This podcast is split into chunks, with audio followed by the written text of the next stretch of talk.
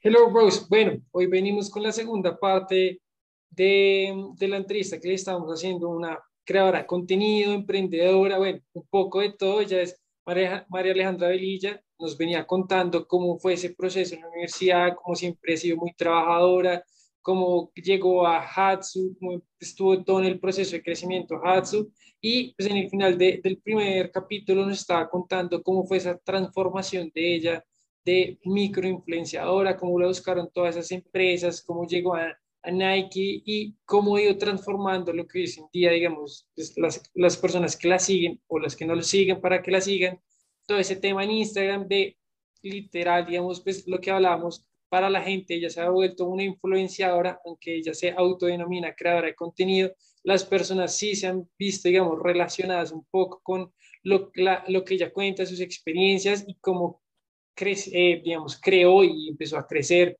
digamos, ese hashtag que la identifica, que es orgullosamente Talla M. Entonces, pues María Alejandra, muchas gracias otra vez por estar aquí con nosotros. No, a ustedes muchas gracias por tenerme aquí, claro. María Alejandra, y una pregunta. Digamos, en el anterior episodio nos contabas que estabas, digamos, fuiste a este evento para las fotos en Nike.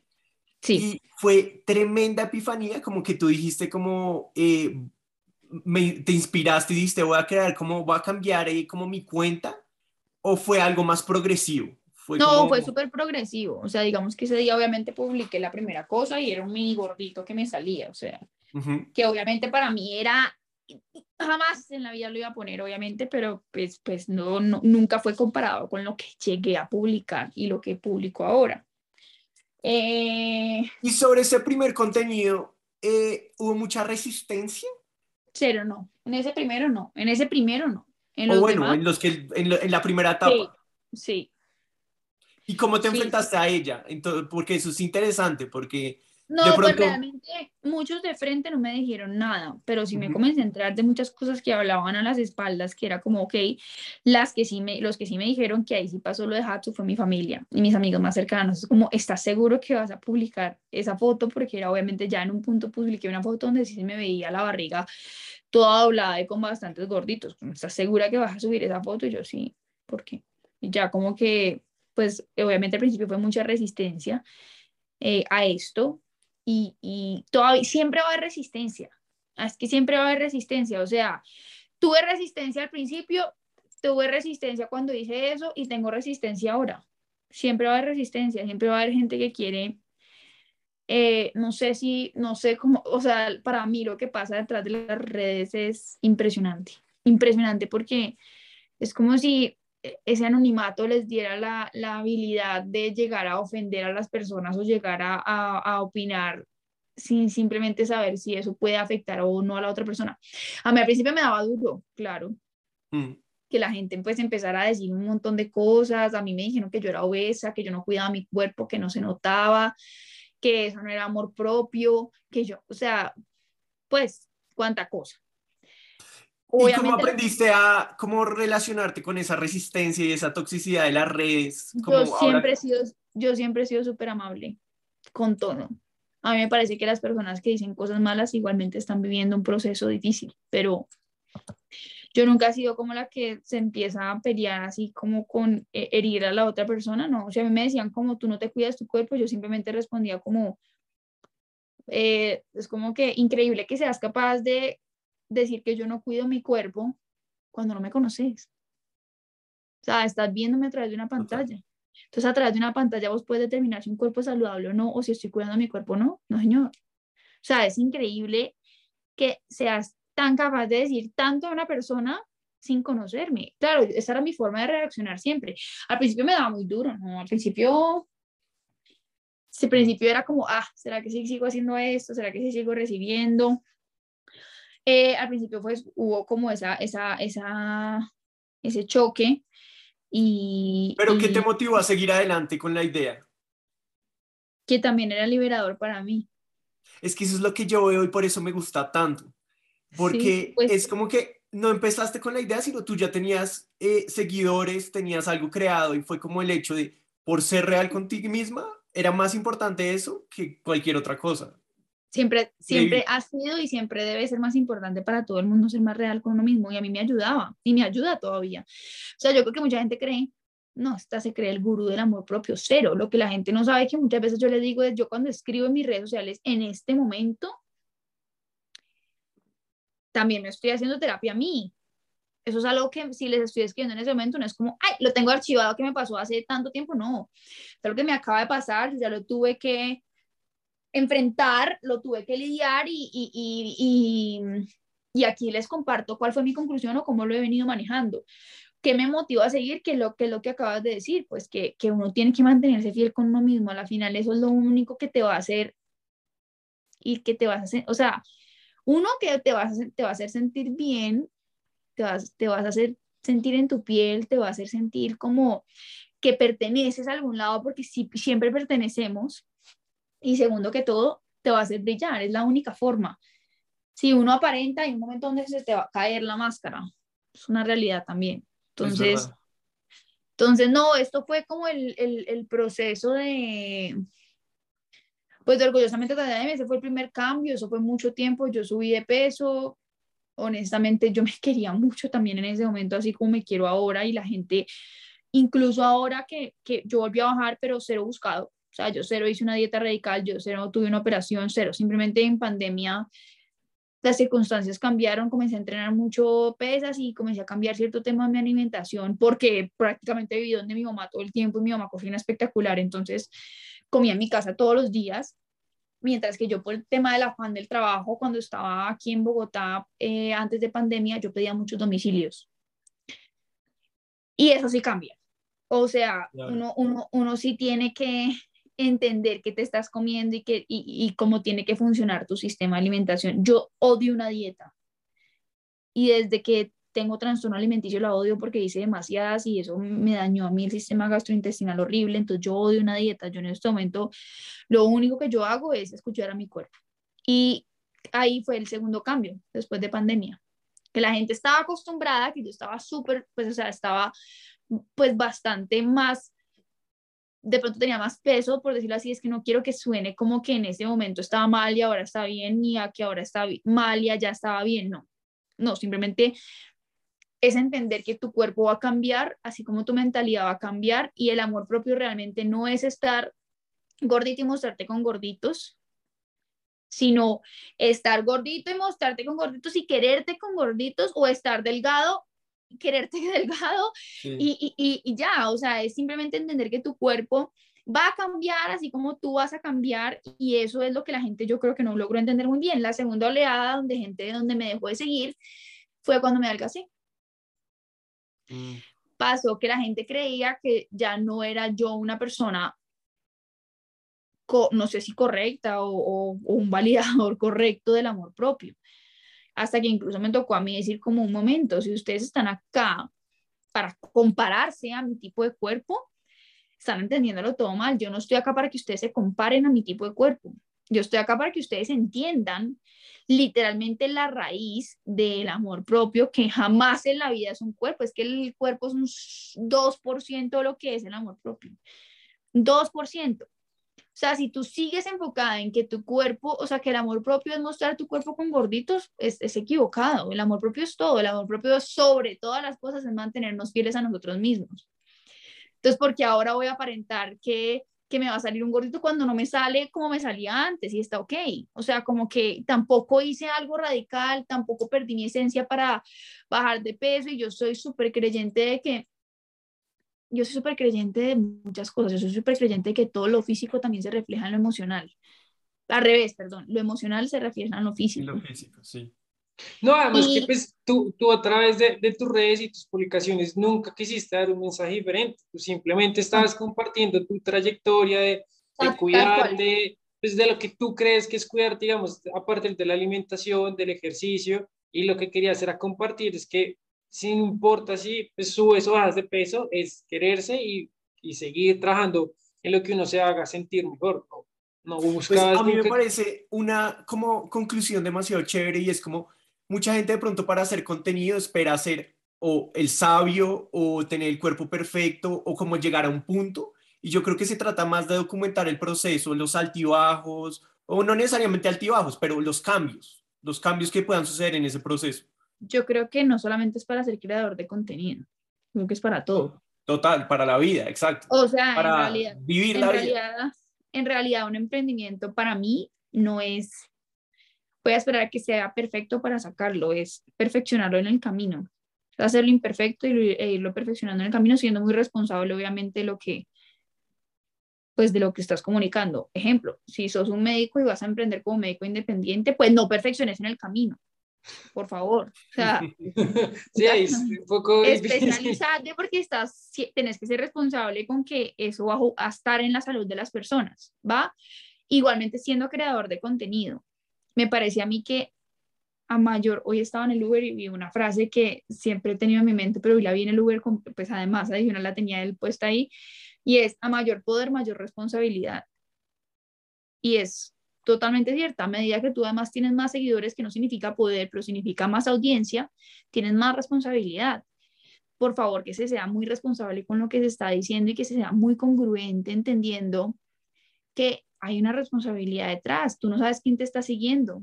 Tú no sabes quién te está siguiendo que de pronto vaya a generar un trigger en esa persona eh, hacia, hacia algo malo. Entonces, eh, Pero eso sí es posible evitar, es que pues también no, no genera como una parálisis de, de, de de pronto pensar como, uy, si hago cualquier cosa, de pronto esto le va a afectar negativamente. Obviamente uno tiene que ser No. muy responsable, pero digo, No, yo lo que siento es que uno, uno se tiene que mantener fiel con uno mismo, punto. Ya, sea lo que sea. O sea, además, por ejemplo, el tema del tema político que acaba de pasar.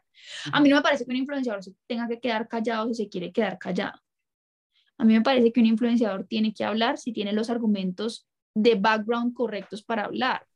¿Por qué? Porque a mayor, mayor poder, mayor responsabilidad. Entonces, si tú tienes los argumentos para hablarlo de fondo, háblalo.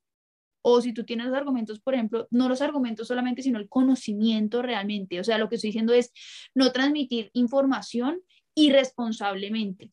No es como decir, por ejemplo, ay, no, es que yo me adelgacé con estas pastillas. Hombre, y resulta que esas pastillas tienen una cantidad de contraindicaciones de fondo tenaces. Entonces, ¿qué pasa? Es como si te adelgazas tú con esas pastillas y las vas a promocionar, hay que ser responsable de mirar de fondo qué está pasando con esas pastillas y ver si se te alinean, si te alineas o no y además decir, esto pasó conmigo, vayan ustedes a su médico a ver si les funciona. ¿Saben? Porque me parece que hay ciertos temas que son mucho más delicados. Lógicamente, hablar en redes sociales, o sea, si tú estás buscando contentar a todo el mundo, eso no va a pasar.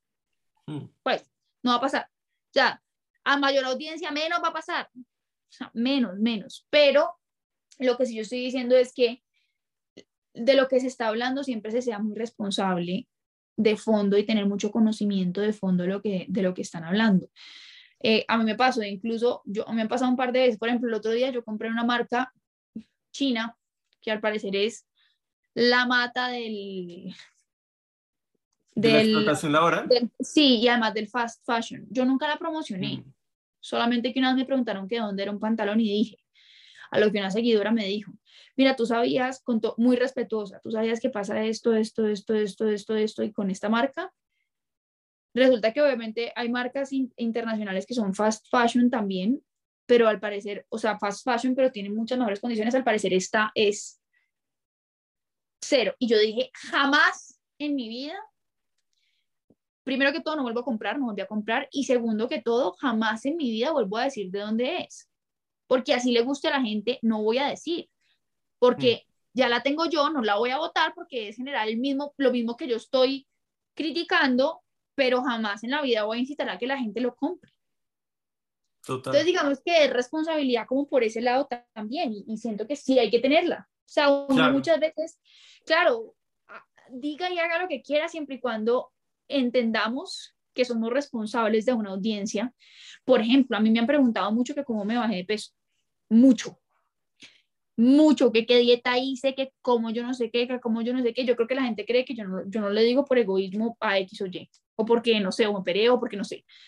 Jamás he dicho cuánto me he bajado de peso y tampoco he dicho cómo me bajé. empezando porque no hice nada específicamente. O sea, no fue como que hagamos esta dieta, no, simplemente yo siento que el cuerpo es sabio y ahí va con el tema de que todo lo que tú eres emocionalmente lo reflejas físicamente. Yo siento que yo tenía que vivir la etapa donde yo tuve el trastorno alimenticio y luego me subí mucho de peso para entender muchas cosas y llegar a lo que yo llegué a entender de un tema de amor propio con respecto al cuerpo, para luego bajar y llegar al peso que en este momento es mi peso y que es un peso que así haga lo que haga en este momento, que es lo que, o sea, yo no hago dieta, yo no, nada, pero, o sea, hago mi ejercicio normal, yo no me limito tampoco a mi alimentación, yo tampoco estoy, digamos que si no hago un día de ejercicio me voy a suicidar, no, o sea, si lo logré bien y si no, no.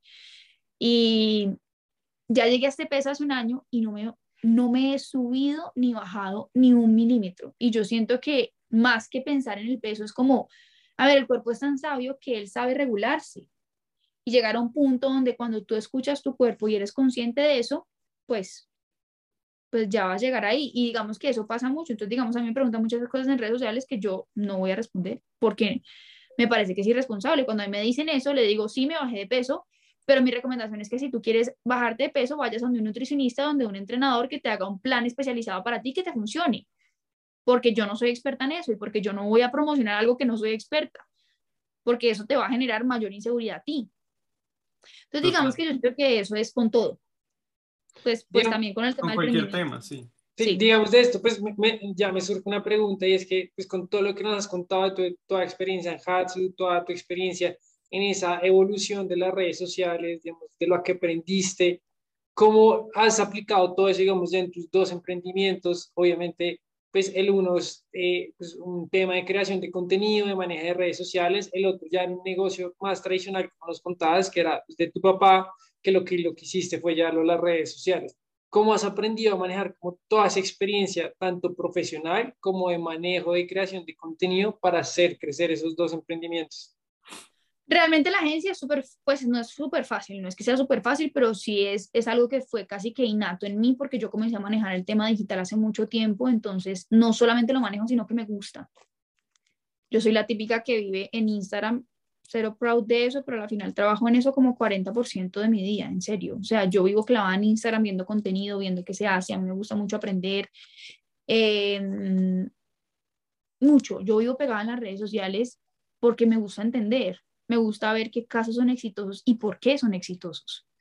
Si me hago entender, entonces eso para mí, claro, aplicar todo el tema del contenido en las redes sociales es entender de que cuando yo tenía esa comunidad que cambió completamente, esa comunidad no interactuaba conmigo, esa comunidad no generaba venta, entre comillas.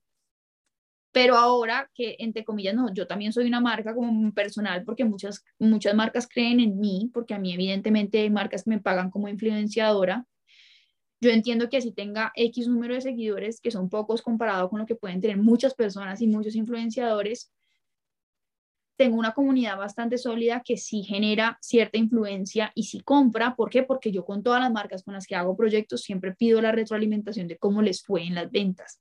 Además, que me sirve, que les sirve a ellos, me sirve a mí como persona natural y además como emprendimiento porque yo quiero saber qué fue lo que yo hice bien y qué fue lo que yo no hice tan bien. Obviamente después de haber estudiado, les voy a decir una cosa, hay marcas que me han dicho a mí, necesito que subas una foto con el producto en la mano sonriendo. Les dije, no, eso no va a pasar. O sea, yo no lo voy a subir. ¿Por qué? Porque voy a quedar yo mal con ustedes, voy a quedar mal con mi audiencia y no va a tener impacto. Pues porque me parece que eso no es vender, eso no es generar una estrategia de mercadeo. O sea, eso no es generar algo de fondo generar algo de fondo es tú tener una estrategia que esté alineada completamente a ti, ver cómo la puedes meter. Obviamente, o sea, obviamente se nota cuando algo es promocionado, lógicamente, pero, pero cuando tú lo sabes meter y lo sabes de pronto introducir en el tema, es mucho más, más orgánico y también genera una enseñanza, pues. O sea, siempre, por ejemplo, cuando hay una marca que se me acerca y me dice que hagamos algo de amor propio, siempre estoy contenta de hacerlo, siempre y cuando no sea algo muy metido. ¿saben? Entonces lo que les iba a decir ahí es, a eso me ha servido un montón a mí para entender las estrategias de mercadeo que hay detrás de una marca en, en, en, en, la agencia. Digamos, ¿cuál ha sido el enfoque de, de, la agencia? Digamos, eh, ya empresas como grandes, medianas, o no, te has apoyado mucho en emprendimientos. sobre todo medianas y pequeñas. Yo tengo claro que primero que todo hay muchas agencias en Colombia y segundo que todo eh, hay agencias que ya se especializan en los monstruos de empresas que, que son las multinacionales, por decirlo así, y que tienen ciertas cosas específicas, pues, o sea, nosotros siempre nos hemos especializado en empresas más pequeñas y medianas y la verdad nos queremos tirar más sobre todo a medianas, porque sí hemos trabajado con emprendimientos, muchos, y siempre que, siempre, o sea, igual hay muchos que son muy agradecidos y hemos crecido demasiado con ellos, pero también nos hemos dado cuenta con la agencia que hay muchos emprendimientos y eso me gusta, lo, me gusta hablarlo porque me gusta dejarlo acá porque supongo que los escuchan también muchos emprendimientos y es que les genera dolor de pronto hacer un pago a una agencia y están esperando una retribución inmediata en temas de mercado digital. Todo es un proceso. Y nos ha pasado que muchos emprendimientos ha tocado que pues que, que paremos la, la, la, gestión realmente, porque incluso hay muchos con los que no hemos comenzado porque yo soy súper directa de entrada y les digo, venga, soy súper honesta de entrada porque ya me ha pasado y es, las redes sociales son un proceso, cualquier cosa de afán no está bien. O sea, si usted, va, si usted va a comprar seguidores, no le va a generar venta y no, usted tampoco va a tener una venta gigante, a no ser que tenga una inversión al principio gigante. Si ustedes me dicen, tengo 10 millones de pesos al mes en pauta y pueden pagarle 40 millones de pesos a influenciadores, te voy a generar una venta ni la berraca. ¿Por qué? Porque yo ya tengo claro qué público y qué todo. Pero si nosotros estamos haciendo un proceso de a poquitos, vamos a poner tanto plática en pauta de a poquitos, tantos influenciadores en canje de a poquitos o pagos con pequeños de a poquitos, pues va a ser un proceso. Entonces trabajamos con empresas medianas que siento que es más fácil y siento que de pronto un emprendimiento es más, eh, siento yo que un emprendimiento al principio lo deberían manejar los mismos dueños. Para que entiendan y se empapen, que era lo que yo estaba hablando de Hatsu, para que se empapen y entiendan que una red social tiene su, su, su, su, su, proceso, su tema, hay demasiadas cosas que los mismos emprendimientos la embarran, por ejemplo, ahí les voy a tirar un dato, los primeros mil seguidores de una cuenta son los más importantes, porque el algoritmo se va a reflejar inmediatamente en esos primeros mil seguidores. Entonces las primeras, las personas que en esos primeros mil seguidores o compran seguidores o, se meten con un influenciador gigante para crecer cuatro mil seguidores o hacen un giveaway que tienen públicos que de pronto no están muy alineados a ellos, va a ser pésimo.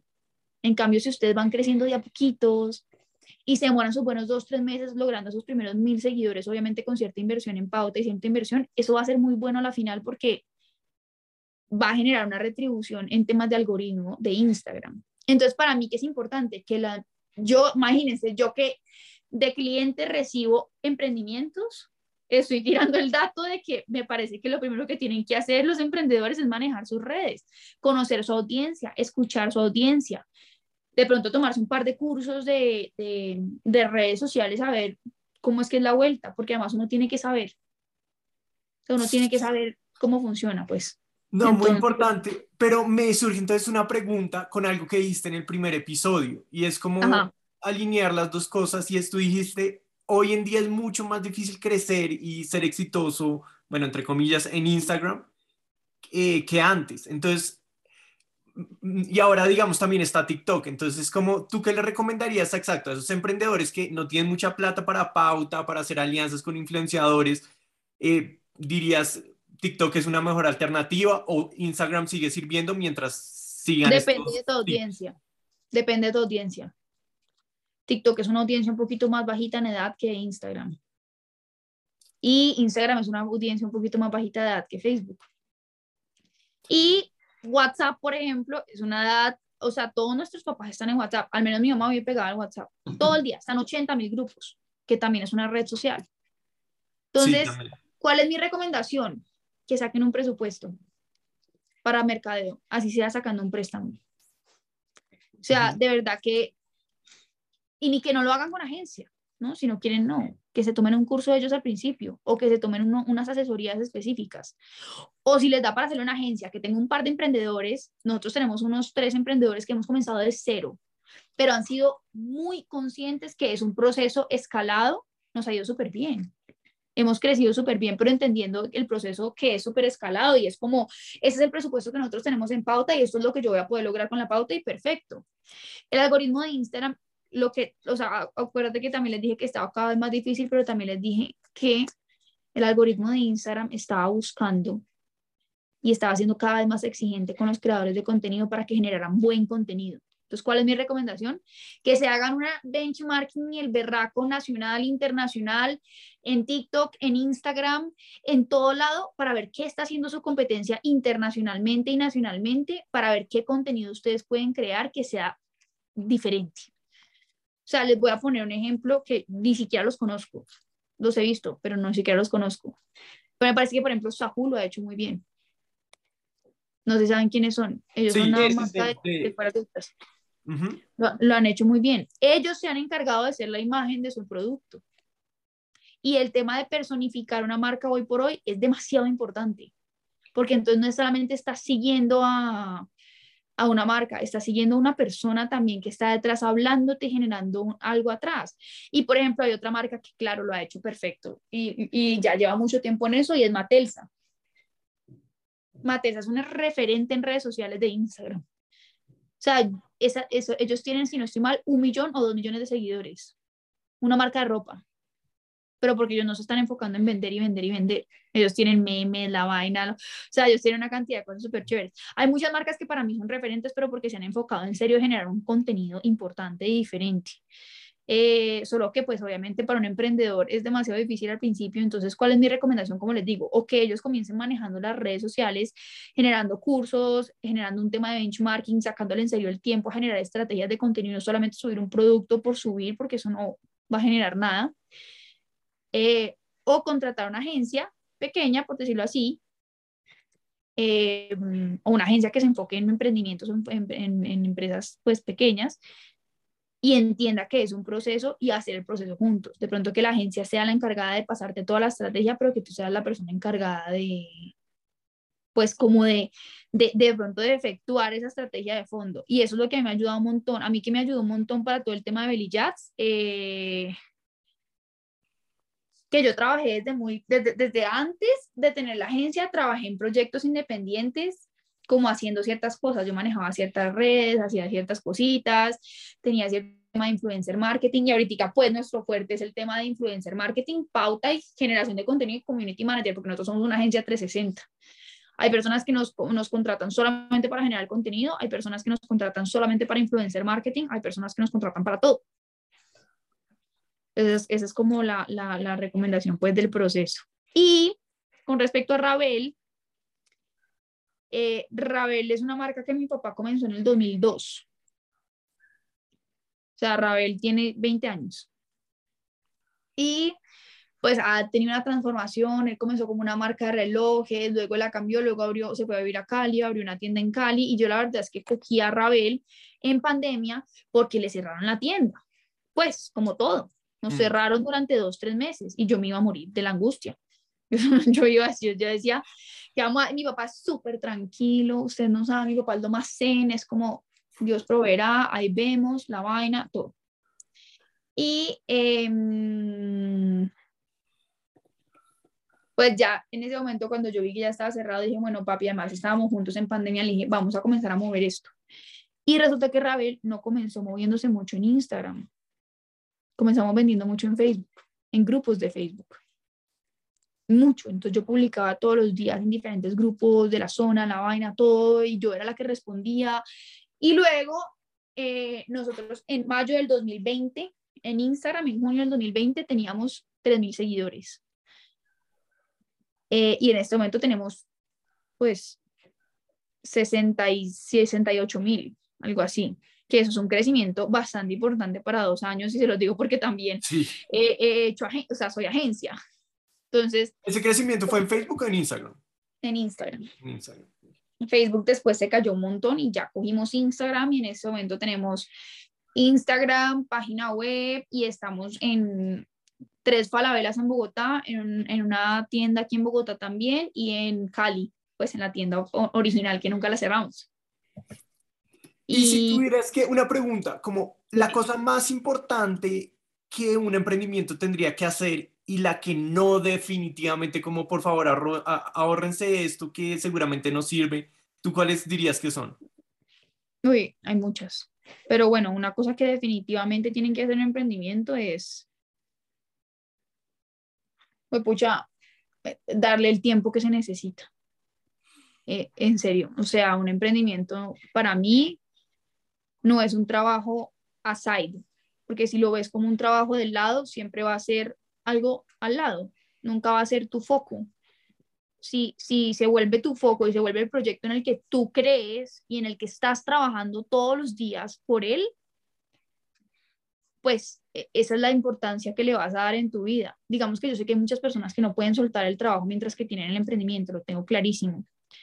Pero, pero digamos que para eso sí me parece que hay que generar ciertos sacrificios, tipo trabajar unas extra hours o trabajar el fin de semana para entender tu emprendimiento. Si me hago entender, porque si lo dejas en, en algo, en algo, en algo, pues de, de vez en cuando, pues así se va a quedar, como de vez en cuando. Entonces, para mí es darle la importancia que un emprendimiento requiere Em, y la cosa que no debería hacer es sentirse mal si cometen un error o, o, si, o si simplemente el proceso no es lineal. Para mí el proceso en un emprendimiento no es lineal, ni tampoco exponencial. O sea, mm. eso es un altibajo. Hay momentos donde estás súper arriba y luego resulta que comenzaste como algo informal y tú te toca formalizar y te toca que pagar IVA y te toca, entonces vuelves y bajas y luego tienes que reestructurar y vuelves y subes y luego de pronto caes por un error y es así. Y yo siento que un gran, er, un gran error que tenemos los emprendedores, porque a mí me pasa,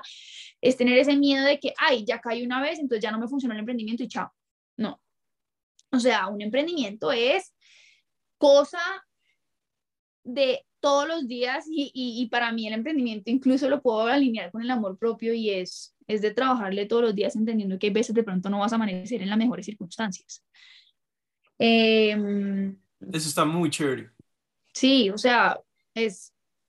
Y siento que, eh, te lo juro que hasta a mí me ha pasado y aquí estoy haciendo la misma terapia que yo, me, que yo hago en mis redes sociales cuando tengo un problema muy propio y lo digo porque a mí me pasa todo el tiempo y es, una vez se levanta aburrido porque dice como, ay, no he crecido de pronto en facturación en un año, sigo en esto, resulta que se me dan clientes pero llegan otros, eh, yo siento que eso es un proceso natural. O sea, siento que siempre y cuando tú estés entendiendo que tienes que generar diferentes estrategias y diferentes procesos para lograr eso y no tomarlo como algo negativo, sino tomarlo como algo de aprendizaje, es algo natural. Entonces, es no desanimarse pues al mínimo slide. Yo, por ejemplo, como agencia, como claro, yo nunca había tenido una agencia, para mí es nuevo, yo tengo muchos amigos que tienen agencia y que fueron casi que maestros y, y personas en el camino para mí. Y una de ellas me dijo, no, hija, esto es, esto es algo de luchar todos los días. Y hay momentos donde tú estás en los cielos y se te va un cliente que es el 60% de tu facturación. ¿Y qué vas a hacer? Reinventarte. Odio, odio esa palabra porque ya todo el mundo la, la, la, la, utilizó y la quemó en pandemia, pero literal reinventarte. Vuelva y consiga otro cliente y vuelva a salir a la calle a la final. Entonces siento que es eso. Y, y, y ya, siento que eso es como el, como, como el, como el sí y el no de, de, de un emprendimiento. Yo tenía otra pregunta y es también, ah, es que no sé, me pareció como que a una amiga de pronto pasó, no, está pasando por algo que tú pasaste y es que ella, no mentira, no, de pronto va a llegar a la misma conclusión que tú llegaste y es que ella trabaja en agencia y, de pronto no está muy conforme, le gusta mucho el tema, pero como que siempre ha querido como hacer su propia agencia. Entonces, ¿cómo fue ese proceso para ti, para tú decir, ya estoy lista, ya me siento preparada, ya me voy a lanzar a hacer mi propia agencia? Como que eh, llegaste a, un, momento donde internamente dijiste como esto no es lo mío, o siempre había sabido como que ese era el plan. Honestamente, yo soy cero tradicional en nada. Yo soy otra, pues ya se pudieron dar cuenta de que yo, pues además, yo me gradué en el 2019 o 2020, 2019, y ya tenía montada la empresa. Nunca ha sido tradicional en nada. Entonces, para mí, el simple hecho de tener, por ejemplo, que cumplir un horario laboral, que yo sé que eso suena súper generación de cristal, de así, no. Tras de que si uno cree, es otra cosa. Si uno cree que voy a emprender porque quiero tener más tiempo libre, mentira. Pues Mentira, yo no tengo horario laboral de que tengo que ir a una oficina 24/7, pero yo tengo que trabajar hasta las 8 de la noche, 9 de la noche, 10 de la noche, 11 de la noche y los fines de semana cuando me toca. Claro, yo soy súper equilibrada y me trato de volver súper equilibrada porque también siento que uno no se puede dejar consumir por el trabajo, no es todo en la vida, uno no nació para trabajar. O sea, no es, no es vivir para trabajar, sino trabajar para vivir. Em, pero yo digamos que no fui tradicional tampoco en temas, entonces yo como que yo, yo decía, sí, ok, trabajo para alguien más, pero, pero quiero construir para mí. O sea, quiero hacer lo que a mí me gusta, quiero inspirar, quiero generar estrategias y siento que esa libertad que yo puedo tener en mi emprendimiento no la puedo tener en una, en una empresa, porque es que ellos deciden yo cuánto crezco. En cambio, en un emprendimiento decido yo cuánto crezco. Y, y, eso para mí fue como, yo siempre igual supe, desde que estaba en la universidad siempre supe que quería emprender, pues hice mi tesis en, en eso, yo ya llevaba muchos años sabiendo que lo iba a hacer en eso, pero, pero, pero, pero digamos que se reforzó ya yo entendiendo todo y no es como que yo diga menosprecie el trabajo de oficina porque cero, es más, los aprendizajes que uno tiene, a ver, aquí hay otro tema y es el aprendizaje que tú tienes en una empresa grande, sobre todo en una agencia que te llegan clientes gigantes, porque yo trabajaba con clientes como, no sé, Toyota, Sony, Henkel, o sea, trabajos gigantes y aprendizajes gigantes, no los vas a tener en tu emprendimiento si tú no te los propones. El tema es que cuando tú llegas a emprender, tú aprendes hasta, tú que, hasta que tú quieras aprender. Si tú te quedas en lo básico, en lo que tú conoces, pues ya te vas a quedar ahí ya está, y no vas a crecer y no vas a evolucionar. En cambio, tú tienes que decidir Em, aprender todos los días, conocer todos los días, todo, todo. O sea, de hecho, digamos que yo también cometí el error de decir, no, yo no puedo ir a eventos sociales porque, porque tengo que trabajar. Mentira. Mi trabajo además es ir a eventos sociales, porque yo conozco gente, aprendo de la gente, escucho a la gente, me genera más clientes, puedo darme a conocer también, que eso para mí es súper importante. Eh, y bueno, ya respondiéndote a la pregunta de cómo supe que era el momento, no, ya. Yo igual siempre, yo comencé, ya, ya tenía como varios trabajos, o sea, como que independientes. Y dije, voy a renunciar para seguir con mis trabajos independientes, que ya me estaba yendo bien de por sí, pero yo nunca pensé en montar agencia agencia. Y ya luego conocí a mi socia y decimos montar agencia en conjunto, pero todo se fue dando. Nunca fue una decisión que yo siento que es una decisión bastante difícil. Por ejemplo, ahorita estoy pensando en emprender en otra cosa, adicional a lo que ya tengo y ha sido muy difícil comenzar porque como ya tengo otros trabajos a la par, que era lo que yo les decía ahora, como yo les digo, yo todo lo que yo digo me estoy autoterapiando también, ha sido muy difícil comenzar porque como yo tengo otras cosas a la par, que es Ravel, que es mis redes personales, que es Belly Jats, tener otro emprendimiento para mí es, pucha, es difícil porque significa que entonces voy a invertirle el tiempo a algo nuevo y dónde voy a dejarlo viejo. Pero, eso es muy de muchos emprendedores que es que ven, digamos, la oportunidad de negocio, la creatividad, pues no, no se va con un solo negocio, pues eso sigue y, y pues chévere comenzar con otros si uno tiene la posibilidad, pues el tiempo. Totalmente, totalmente. Bueno, María Alejandra, el tiempo se nos acabó. Perfecto, Siento que nos faltaron algunos temas, entonces no sé si más adelante quieras volver, pues claro. invitadísima. Para la gente que nos escucha y que de pronto quiere seguirte a ti y a tus emprendimientos, eh, ¿podrías darles, porfa, dónde te pueden encontrar en las redes sociales? No, en Instagram me pueden encontrar a mí personalmente como María Alejandra Velilla y en mi biografía están las dos cuentas de mis emprendimientos que son belillats.co y Ravel Time. No, listo, María Alejandra, muchas gracias por tu tiempo, gracias. por todo el conocimiento que, que nos compartiste. A ustedes por la invitación, muchísimas gracias.